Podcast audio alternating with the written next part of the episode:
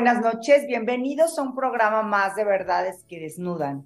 Y hoy con un tema interesante, con un tema que yo que cuando lo posteamos, muchas personas en lo, en lo personal me contactaron y me dijeron qué padre tema, quiero escuchar, porque no estamos acostumbrados a hablar de este tema en la parte laboral escuchamos mucho desde la parte este, individual y siempre hablamos de qué es inteligencia emocional, pero realmente no sabemos y por eso es que vamos a abordar este tema. ¿Cómo están, Adi? ¿Cómo estás, Pre?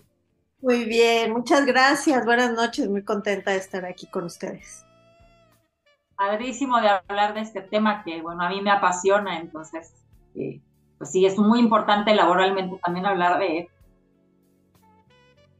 del tema. Y bueno, para esto nos acompaña el día de hoy eh, Regina Sejudo. Ella tiene 19 años de experiencia, más de 19 años de experiencia en el área de recursos humanos y desarrollo humano. Ella es psicóloga organizacional y tiene especialidad en desarrollo organizacional y habilidades gerenciales y una certificación en coaching por la ICC International Coaching Community. También ha realizado algunos cursos relacionados con temas de, eh, humanos, como aplicación mental, semiología, reiki, ya que son temas fundamentales para continuar con este crecimiento personal. También ha tenido la oportunidad de trabajar en empresas nacionales y transnacionales en las distintas áreas de recursos humanos. Actualmente ella es directora eh, de recursos humanos en una empresa norteamericana. Eh, algo que le gustaría enfatizar es que eh, hablar de estos temas puede generar un cambio y ella es lo que le interesa ser este agente, poder generar y ser este agente de cambio. Muchas gracias, Regina, por haber aceptado nuestra invitación de hablar, de compartirnos tus conocimientos eh, en este tema. No, hombre, pues muchísimas gracias, muchísimo, muchísimo gusto. Al contrario, para mí es un honor poder estar en un foro donde podamos hablar de estos temas. Y bueno, pues sí, como, como bien lo dijiste, Lau, tengo ya algunos años en recursos humanos. Actualmente estoy como subdirectora en una empresa transnacional. Pero eh, yo les quiero hablar de este tema y, y como bien lo dices, ser eh, una persona que pueda transmitir esto, ¿no? Desde mi experiencia de recursos humanos, porque bueno, la inteligencia emocional es un tema que todavía continuamos descubriendo, es relativamente nuevo y pues obviamente no es inventado por nosotros, por mí por lo menos no, pero me gusta hablar de esto porque lo vivo todos los días, tanto en el ámbito laboral como en el personal y más en el área de recursos humanos. Y bueno, pues sabemos que la inteligencia emocional impacta eh, muchísimo a todas las organizaciones, pero desde el ámbito personal empieza todo, ¿no? Y en las organizaciones el tema de trabajar en equipo, el tema de resolver conflictos, el tema de cómo nos comunicamos con otros y cómo lideramos equipos, pues es fundamental, ¿no? Y ahora está mucho más eh, en la boca de todos porque hemos notado que ya es urgente trabajar más en esto, ¿no? No lo teníamos tan consciente. Entonces, Platicando un poquito de Regina, ¿qué es, qué, es, ¿qué es, esta parte de... La primera pregunta sería, ¿qué es inteligencia emocional? Bueno, la, la definición que, que, que, nos hemos encontrado ya como con todo lo que nos dijo Goleman, que es el, el, padre, Goleman es el padre de la inteligencia emocional, ¿no? Daniel Goleman, y es primero entender y comprender y asimilar nuestras emociones, gestionarlas y luego entender la de los demás para luego entonces tener unas relaciones efectivas, ¿no? Ese es el secreto de la inteligencia emocional. No es solamente enfocarnos en nosotros, pero es el primer paso para luego poder empatar con los demás, que tiene que ver mucho con la empatía, y luego entonces resolver conflictos, situaciones o relacionarnos de manera efectiva.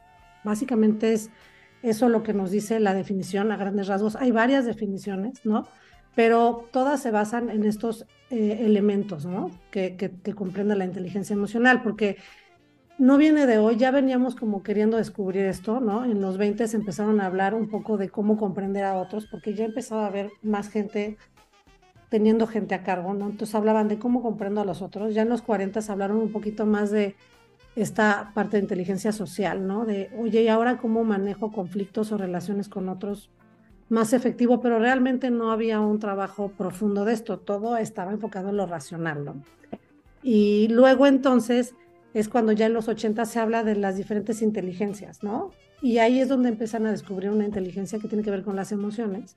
Y ya en el 95 entonces llega Daniel Goleman a decirnos, hay una cosa que se llama inteligencia emocional y es muy grande y es muy impactante, porque él también habla de esta parte de que el 20% de nuestro éxito tiene que ver con la inteligencia racional, que era la que le poníamos el IQ tan, tan famoso, que es muy importante, claro, es súper importante, pero después descubrimos que ese es un 20% y el 80%, dicho por él y por los que han estudiado esto, eh, es la parte emocional, ¿no? De cómo nos gestionamos a nosotros mismos y cómo con los demás, porque además nos da paz y nos da estabilidad, ¿no? Y esto nos da un bienestar que tiene que ver con esta parte de la calidad de vida. Entonces, ya cuando vemos esta cifra tan impactante y cuando leemos su libro, que lo recomiendo ampliamente, pues nos damos cuenta que es muy importante y, esta parte de hablar de la higiene emocional pues no existe o la educación emocional no nos las dan desde niños. Y de ahí viene todo, todo esto que, que hoy empezamos a descubrir en, diferentes etapas de nuestra vida y que queremos transmitir, ¿no? Entonces, bueno, ah, se habla de algunas habilidades o de algunos elementos que tienen que ver con cómo podemos ir eh, haciendo o desmenuzando esta parte de, de, la inteligencia emocional.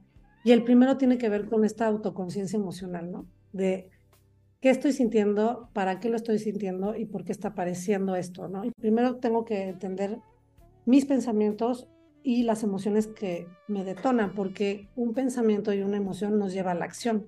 Entonces, de ahí accionamos. Sin embargo, muchas veces no nos detenemos a, ver qué estoy sintiendo. Muchas veces lo evadimos o decimos muchas veces culturalmente, oye, no, no estés triste o esto o aquello. Todas las emociones tienen, tienen un fin y son, son buenas, pero hay que gestionarlas, ¿no? Porque tampoco nos podemos quedar estancados en una. Y además nos vienen al pensamiento y a la emoción para aprender algo que tenemos que desarrollar o tenemos que entender. Esa sería como la primera parte, es como sentarnos a decir qué estoy sintiendo y, para qué y, a dónde voy. La segunda es esta parte ya de poder tener esta habilidad de reflexionar, ¿no? Y decir, bueno, a ver, lo estoy sintiendo, ¿para qué? Y luego entonces empezarlo a gestionar, ¿no? Eh, platicábamos, Lau, que es de pronto, ¿no? Oye, ¿por qué? ¿Qué me está detonando este enojo? Y de pronto reacciono, ¿no? O de pronto lo evado, ¿no? A ver, vamos a sentarnos, ya lo reflexiono, qué me detona, para qué me sirve, de qué creencia viene, porque también tiene que ver mucho con lo que nos han dicho o con lo que estamos viviendo a nivel social. Y eso también es algo bien importante porque ponemos mucho enfoque hacia afuera, ¿no? Entonces, muchas motivaciones, emociones vienen de todo lo que estamos viendo, ¿no? Y algunas son positivas, pero otras tienen que ver con la parte que estereotipos o lo que nos contaron de niños, inconscientemente, papás, este, exparejas, cosas que nos pasaron, jefes, y de pronto no estamos haciendo una autorreflexión, ¿no? Entonces es de dónde me viene, para qué me viene y cómo la puedo canalizar de manera positiva, porque seguramente me está espejeando algo que tengo que resolver, ¿no? Porque si no la confronto y no la tengo aquí, pues cómo, cómo la puedo hacer útil para mi desarrollo personal y cómo esto va a impactar a todas mis esferas, ¿no? Creo que de ahí ya cuando empezamos un poco a hacer esos ejercicios de autorreflexión y de dejarnos sentir, ¿no? Y de ver de dónde viene todo esto, entonces ya podemos, con este autoconocimiento y este contacto con uno mismo, por eso digo que es de, trabajar pues constantemente o, todos los días, podemos desarrollar la empatía, ¿no? Y ahí es donde ya empezamos con el lado de la relación con los demás, ¿no? Porque la empatía es entonces ya desde mis emociones, de cómo yo las entiendo, ya estoy consciente de hasta mi lenguaje corporal, eh, mis gestos, cómo entonces el otro se está sintiendo, ¿no? Y la empatía es lograr ya tener tu autoconocimiento y entonces sí estar acompañando al otro genuinamente, porque cuántas veces nos pasa que estamos escuchando o más bien estamos oyendo al otro, pero no lo estamos siguiendo, ¿no? Queremos poner nuestra experiencia o queremos eh, hablar de nosotros, pero no lo estamos acompañando y no estamos alcanzando a leer su lenguaje corporal, eh, nos puede decir que está feliz, pero su cara nos dice otra cosa, o que algo está pasando en el ambiente laboral. Eso también lo podemos ver en las organizaciones, en las entrevistas con los candidatos, o lo puedes hasta vibrar de pronto en, en un ambiente, ¿no? Con la gente cuando empiezas a desarrollarte más esta conexión contigo, ¿no? Y por último, bueno, pues eso nos lleva entonces a mejorar nuestras habilidades sociales, porque si ya puedo tener un poco o mucho más contacto conmigo, entenderme más, y eso me ayuda genuinamente a acompañar al otro, entenderlo y a ver desde sus creencias o desde su vivencia cómo lo está viviendo y sintiendo. Entonces ya puedo tener esta escucha, em, esta motivación para estar con el otro, este también límites, ¿no? E, este cómo canalizarlo, el respeto a las emociones del otro y entonces ya genero mejores habilidades sociales, que eso me lleva a tener una gestión mejor de las emociones y teniendo mejores habilidades sociales tenemos mejores resultados en la vida, ¿no? Desde uno hasta con los demás y esto también hace que, que las vayamos adecuando y gestionando y canalizando en nuestro, en nuestro día a día desde nosotros, ¿no? Les diría que estos eh, son los elementos que encuentras eh, cuando ves toda la parte de inteligencia emocional, ¿no? para entenderlo a nivel, pues, como general, ¿no? Como, cómo es, cómo trabaja esta parte. Y bueno, pues, eh, adelante, adelante, ah, claro. ¿Cómo incluye todo esto? Porque, por ejemplo, yo, en, en las evaluaciones que yo aplico, hay como un área de bienestar, en general, por ejemplo, hay otra área que es más como de control de impulsos, hay otra área que, como decías tú, es de crear vínculos, de socializar, y otra que es como de, de, qué hago yo con eso interno para automotivarme y demás. ¿Cómo la gestión de todas estas áreas influye a la hora que eh, yo estoy eh, interactuando con diferentes personas en un equipo? ¿Cómo es que eh, esa parte individual va a afectar o va a permear en el equipo. Bueno, lo que pasa es que, como justamente lo estamos viendo, eh, tenemos como mecanismos de defensa con esto, ¿no? O sea, muchas veces hay gente que es mucho más de guardarse las emociones, ¿no? O hay gente que es mucho más impulsiva y todos vamos modelándolas dependiendo, eh, pues la inteligencia emocional no tiene que ver exactamente con la personalidad, pero sí nuestros rasgos. Entonces, justamente dentro de un equipo, pues puedes ver la gente que prefiere no entrar en la discusión o prefiere generar la discusión y, sin querer, inconscientemente no se da cuenta que está con una palabra avasallando al otro. O, por ejemplo, también hay gente que eh, tiene estas reacciones de evadir, ¿no? Y, y, de mantenerse al margen. O también aquella que es muy complaciente, ¿no? También eso es como mejor complazco al otro y me anulo yo. En un equipo, pues si tú te conoces a ti, empiezas a, generar una dinámica diferente, porque claro que como líderes y como miembros del equipo impactamos a los otros.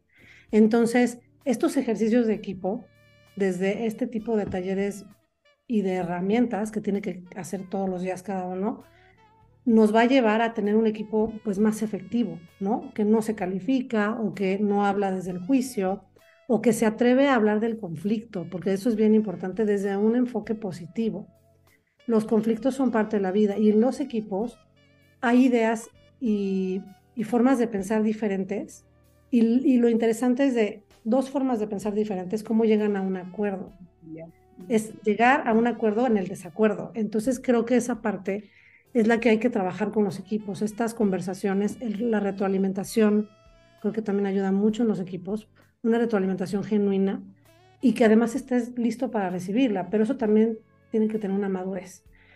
Eh, yo te hablo desde mi experiencia, eh, ahora que estamos trabajando en esto también en la compañía y, con algunos equipos, se habla de esto, o sea, hay esta conversación de cómo estamos trabajando nosotros, cómo estamos respetando al otro, cómo se genera una comunicación eh, constructiva y asertiva, cómo evitamos los juicios y si hay alguno que estemos teniendo en la cabeza, lo digamos, ¿no? Porque uno de nuestros líderes dice, bueno, dime lo que estás pensando, porque igual lo piensas, y si no me lo dices, yo no lo puedo corregir. Y es verdad, o sea, la gente ya lo está pensando. Entonces, mucho del subconsciente es traerlo al consciente, porque tú sabes que también los equipos generan esta dinámica. Y es como entonces nos podemos relacionar desde la manera consciente, eh, también teniendo en cuenta al otro, o sea, tomándolo de verdad, genuinamente al otro en cuenta, porque parece algo muy simple, pero mucha gente no lo está haciendo va por la vida pensando solamente en el interés por, por la cosa mm, inconsciente. Simplemente es por eso el trabajo de trabajar, perdón, el trabajo de hacer estos ejercicios con nosotros mismos para que en el equipo lo llevemos a eso. Yo creo que este tipo de, de, dinámicas y de reuniones y de, y de cultura donde se permitan estas cosas y donde se lleven a la mesa y las hablemos como algo muy importante en la organización, nos llevan entonces a ser congruentes también, ¿no? O sea, a ver, espérame, aquí no se permiten gritos, podemos hablarlo de otra forma. Y si es tu mecanismo, podemos hablarlo después, ¿no? Entonces, culturalmente, como equipo, también tendremos que tener estas reglas de respeto, ¿no? Y de, y de convivencia. No sé si, si contesté tu pregunta. Sí, sí, sí, claro. Regina. Y bueno, pues, adelante, adelante. Eh, yo quiero eh, preguntarte, ¿qué, ¿cómo empieza uno a construir? Porque obviamente es, un colectivo que hay que crear, pero nace de la individualidad. Entonces, ¿cómo, nace o cómo, tienes que trabajar o construir esta, inteligencia emocional? Eh, pues para poder eh, hacer este cambio, estas mejoras, ¿qué, cómo, cómo, ¿de dónde empezamos? Pues mira, desde el individuo, eh, eh, la parte de conectarte contigo es como, hay varias técnicas, ¿no? Te dicen, bueno, desde cómo reconocer tus emociones. Hay algo bien, importante, es que te invitan mucho a, desarrollar la autoconciencia, ¿no? ¿Cuántas veces nos sentamos en el día a pensar cómo me fue hoy? Y realmente conectarte con eso, cómo me sentí hoy. Hay una técnica que nos estaban recomendando, que es como tener un diario, un journal, donde tú también vas escribiendo tus emociones y al día siguiente las vuelves a releer, ¿no? Esta parte de, eh, incluso eh, Daniel Goleman también recomienda el mindfulness, un poco la meditación, lo que a ti también te funcione para esta conexión contigo, porque sí es un momento de sentarte y conectarte contigo mismo. Y esa parte pues también no es por lo menos en, Latinoamérica y todavía aquí estamos un poco lejos de, verlo como una práctica diaria, ¿no? Como ir a, hacer ejercicio, ¿no? Es un poco de autorreflexión, es llevar tu diario, ¿no? Es ver cómo me siento, es de verdad sentarte y, hacer esta autorreflexión. Conocerte. También recomiendan hacer un FODA, ¿no? De ti mismo, ¿no? De pronto es, pues, ¿cuáles son mis fortalezas, ¿no? O sea, de verdad, ¿en qué me siento muy bien, ¿no? ¿Cuáles son mis fortalezas? Eh, y cuáles son mis limitantes también, porque entonces en esas puedo trabajar o también sé que esas me detonan, pero es como sentarte y decir, a ver, ¿dónde estoy parado? ¿Cómo estoy viviendo el cambio? Pues, ¿Quién soy? ¿No? A veces desde esa pregunta tan simple de quién soy y a dónde quiero ir, que muchas veces no lo vemos, o estamos siguiendo al modelo o al sistema o a lo que me dicen o a lo que me dijeron que yo era, ¿no? Y también es eso, deshacerte de muchas creencias, o sea, ¿qué creencia de pronto me está limitando a hacer lo que yo quiero hacer. ¿Es real? ¿No es real? Y esto también se conecta un poco también con, la autoestima, ¿no? No es un elemento único, pero también el autoconcepto es bien importante. También esta parte, cómo me siento conmigo, qué pensamientos negativos o positivos tengo. Y si soy de muchos pensamientos negativos, tiene que ver también mucho con mi estrés. Cuando ya me conozco más a mí, sé si son genuinos o tienen que ver con mi estrés. Entonces, creo que también esta parte de, del, autoconcepto y de la retroalimentación que te puede venir de, desde un mentor, desde un coach, por ejemplo, ¿no? Incluso, ¿por qué no desde un terapeuta cuando te sientes en una situación difícil? También te puede funcionar, ¿no? Para, para continuar tu transformación y tu desarrollo, ¿no? Entonces, esa es una manera. Hay otras formas un poco más, este, que yo les digo que a mí me funcionan, pero hay mucha gente que, que puede creer o no, el agradecimiento. Por ejemplo, el, el, de, verdad sentarte y pensar, a ver, ¿qué tengo que agradecer hoy? ¿Qué es lo que sí tengo? Eh, esta parte de, el agradecimiento nos, nos va construyendo una actitud positiva, ¿no? Y la actitud positiva es fundamental para desarrollar inteligencia emocional, ¿no? Eh, en adversidad nos cuesta tener una actitud positiva, pero justamente es el reto, ¿no? Decir, bueno, si ahorita me siento tan negativo y, estoy con este pensamiento, ¿cómo puedo generar una actitud positiva? Bueno, pensando en algo eh, que, me, que me aliente, leyendo algún libro también, que me motive, escuchando alguna música, saliéndome a caminar. Sí es una disciplina. Yo creo que es estos hábitos que te van construyendo una mentalidad positiva y a reconocer tus emociones desde el amor y entonces realmente eso es de las técnicas que, o de las cosas que yo también he usado, ¿no? Hay algunos libros nuevos de inteligencia emocional que son también como, como día a día, los 21 días clásicos, te hacen algunas preguntas de reflexión y también funciona, ¿no? Que estés constantemente preparándote. Yo eh, le comentaba a Lau que esto del desarrollo pues nunca acaba, ¿no? Todos estamos en el camino y, y el tema de desarrollarte en la parte emocional es como el tema de tener un conocimiento experto de, de alguna cosa que te interese, una especialidad, o sea, es como te lavas los dientes diario, date un tiempo contigo, date un tiempo para ti de reflexión, de autoconocimiento y de también cómo te estás llevando con los demás, ¿no? Cómo estás impactando a los demás. No eres responsable de sus emociones, pero sí, sí generas y las emociones se contagian. Entonces también cómo impactas. Entonces es un trabajo personal también. Yo recomiendo la parte de la comunicación, habilidades de comunicación, ¿no? Porque muchas veces nuestro lenguaje, nuestros gestos, eh, no nos damos cuenta y, mucha gente que yo entrevisto me dice, bueno, es que tengo un área de oportunidades, que soy muy serio y piensan que estoy enojado, pero no, así soy yo, ¿no? Y entonces dices, bueno, ¿por qué no trabajar también en qué está diciendo tu lenguaje corporal, ¿no? Este, hacerte consciente de cómo te comunicas, ¿no? Y bueno, este... Por ejemplo, eh, ahora que lo, que lo mencionas, ¿no? O sea, dices, caber autoconciencia y ser empática y no engancharme y todo esto, pero en segundos tú pierdes la cabeza, pierdes todo esto y te enganchas en una situación y esto como lo que tú, lo, y realmente como lo estás manejando también, no es que diga, ay, voy a un curso de inteligencia emocional y entonces para que me, para que me ayuden a esto. ¿Cómo, de, ¿Cómo te identificas, sobre todo ahorita eh, que estamos relacionando en la parte laboral, cómo identificas ¿Qué, ¿Qué rasgos tiene una persona que no tiene esa madurez o no tiene esa inteligencia emocional? Y qué buen punto, Lau, porque al final nadie somos perfectos y no es que evadamos las emociones o dejemos de ser emocionales, porque somos emocionales. Simplemente lo que te invita a esto es justamente a canalizarlo de forma correcta. O sea, hoy no es, en este momento no es correcto que explotes, como lo hacías antes, porque nada más estás generando más conflicto. Estoy enojado, no tengo por qué gritar tampoco, entonces tengo que ver cómo lo canalizo. Es un trabajo de todos los días.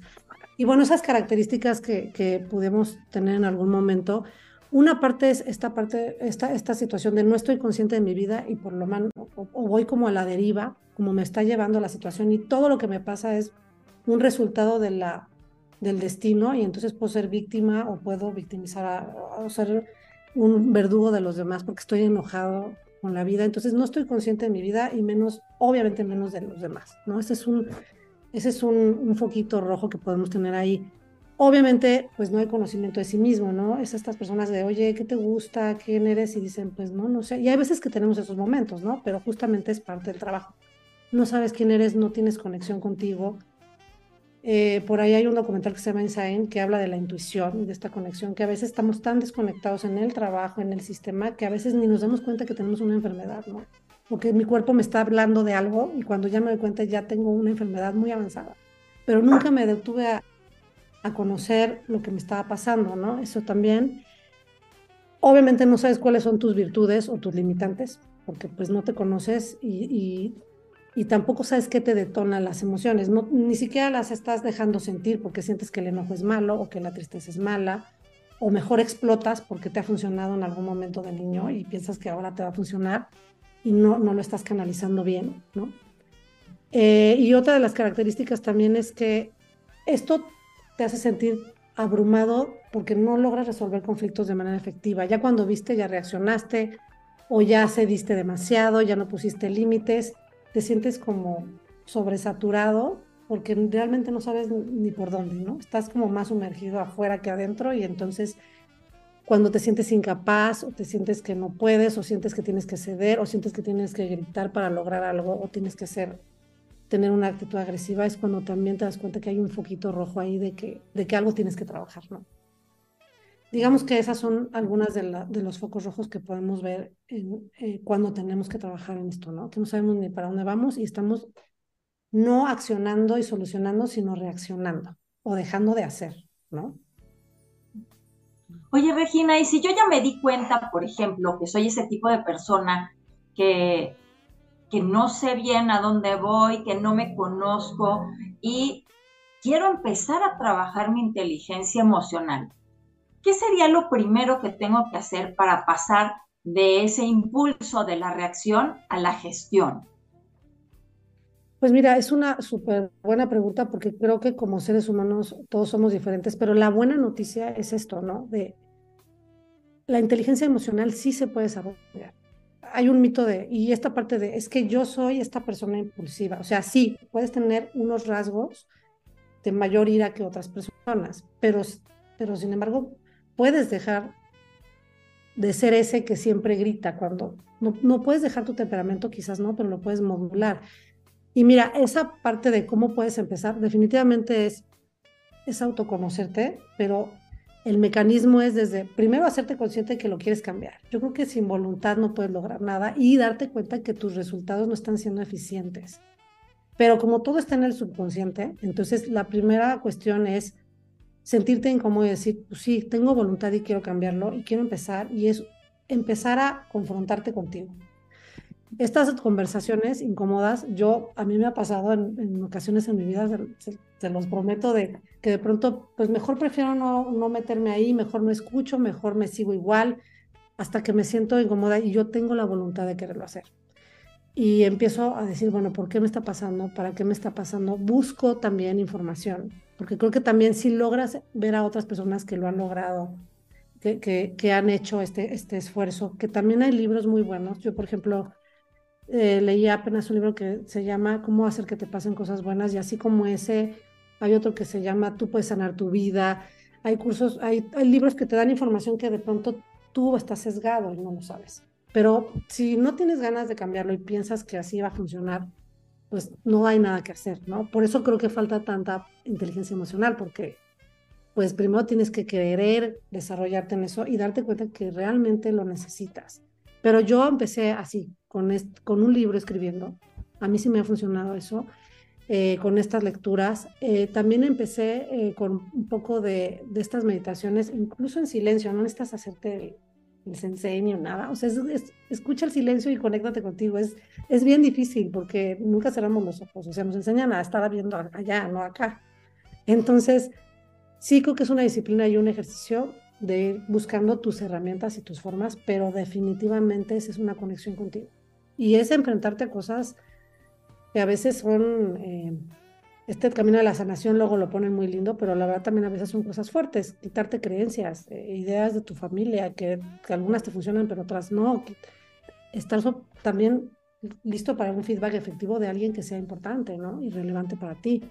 Entonces sí creo que puedes eh, comenzar con la voluntad y, y con este sentarte poco a poco a pensar quién soy, qué quiero y para qué soy bueno, ¿no? Y, y qué me gusta hacer. Y también acordarme de mi infancia de qué me gustaba, cómo era yo, cuáles eran mis, mis, motivaciones, por qué las perdí, ¿no? En el camino. Y, creo que eso puede funcionar, ¿no? Claro, porque es, es cómo vas a, a, llevar esa parte en la parte eh, colectiva o en la parte laboral si tú pues, no, no eres capaz de liderar este, tu, vida y después la de los demás. Desafortunadamente ya estamos por, por, cerrar el, el, programa. Sin embargo, Regina, yo creo que ya estás comprometida a hacer siguiente parte, hablar ya no la de la parte colectiva, sino cómo podemos interactuar con los demás, ¿no? ¿Qué, qué habilidades o cómo pueden los líderes desarrollar esta inteligencia emocional para después desarrollarlo con tus pares, ¿no? Y tener un buen desempeño en, el, en, en, las empresas, ¿no? Entonces, eh, bueno, Regina, gracias por, por, por haber eh, compartido tu experiencia, todos tus, tus conocimientos, que, que, que, son muchos en el área de recursos humanos. Y eh, pues darle las gracias también a Carlos Sandoval, eh, a Mike Pérez en la producción. Y no te pierdas nuestro siguiente programa, siguiente miércoles por la plataforma de telerednetworks.com, 10 de la noche, con un tema muy interesante.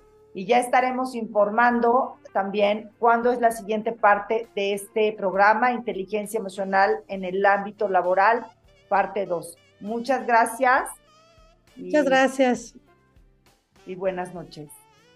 Muchas gracias, linda noche. Gracias. Buenas noche. Nos vemos la próxima semana.